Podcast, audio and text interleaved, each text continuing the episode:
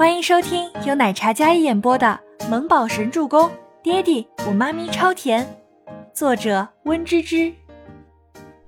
第一百九十一集。李兰娣也是疼爱孟年星，疼爱的紧，自己女儿喜欢的，他就想办法替她争取。唉，慢慢来，伯言如今啊，今非昔比，我们越是这么要求他，说不定。物极必反。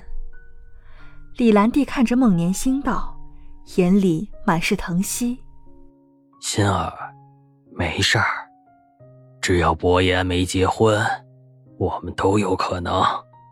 孟德亮拍了拍孟年星的手背，安慰着他：“都怪你，我以前说让他们俩快点结婚，你说什么男儿志在四方。”说伯言刚起步还不稳定，先缓缓。现在好了，他稳定了，我们倒是给别人做了嫁衣。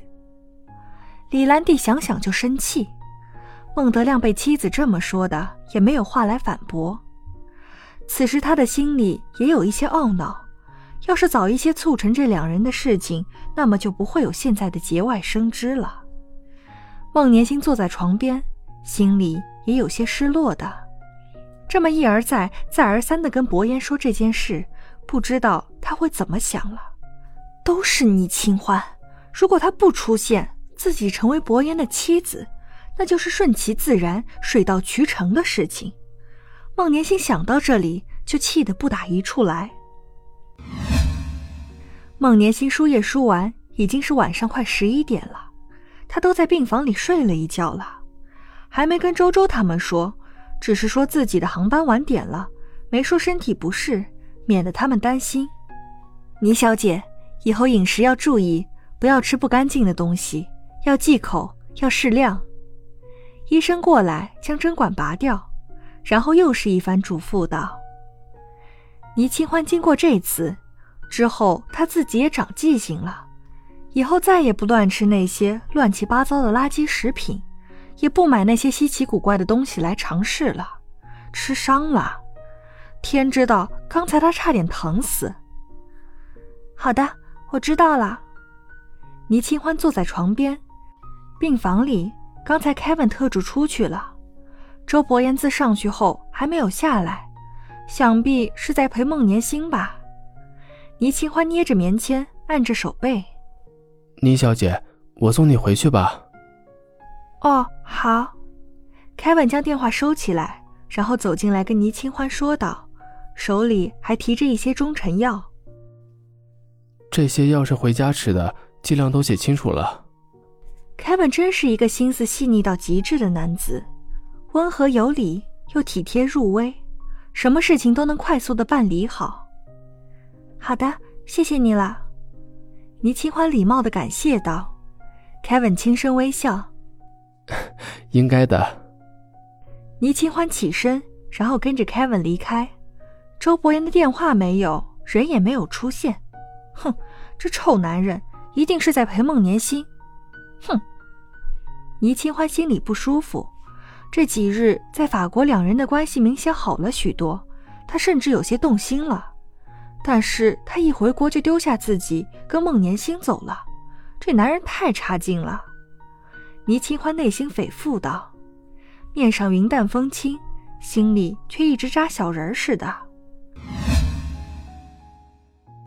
周伯言从两位专家医生的办公室走出来，刚走到门口便打了一个喷嚏，然后他直接按下楼梯下楼离开，没有再去李兰娣的病房里。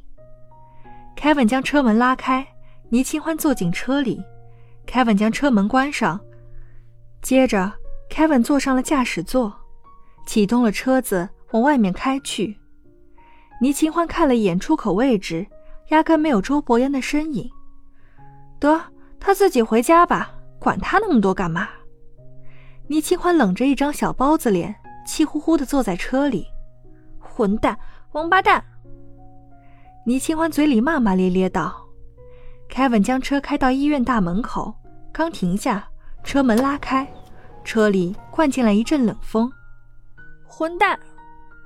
倪清欢看着自己手背，已经没有出血了。他将棉签用纸巾包好，放在了包包上。砰的一声，车门关上的声音。接着，空空的座位边靠过来一个人影。怎么了？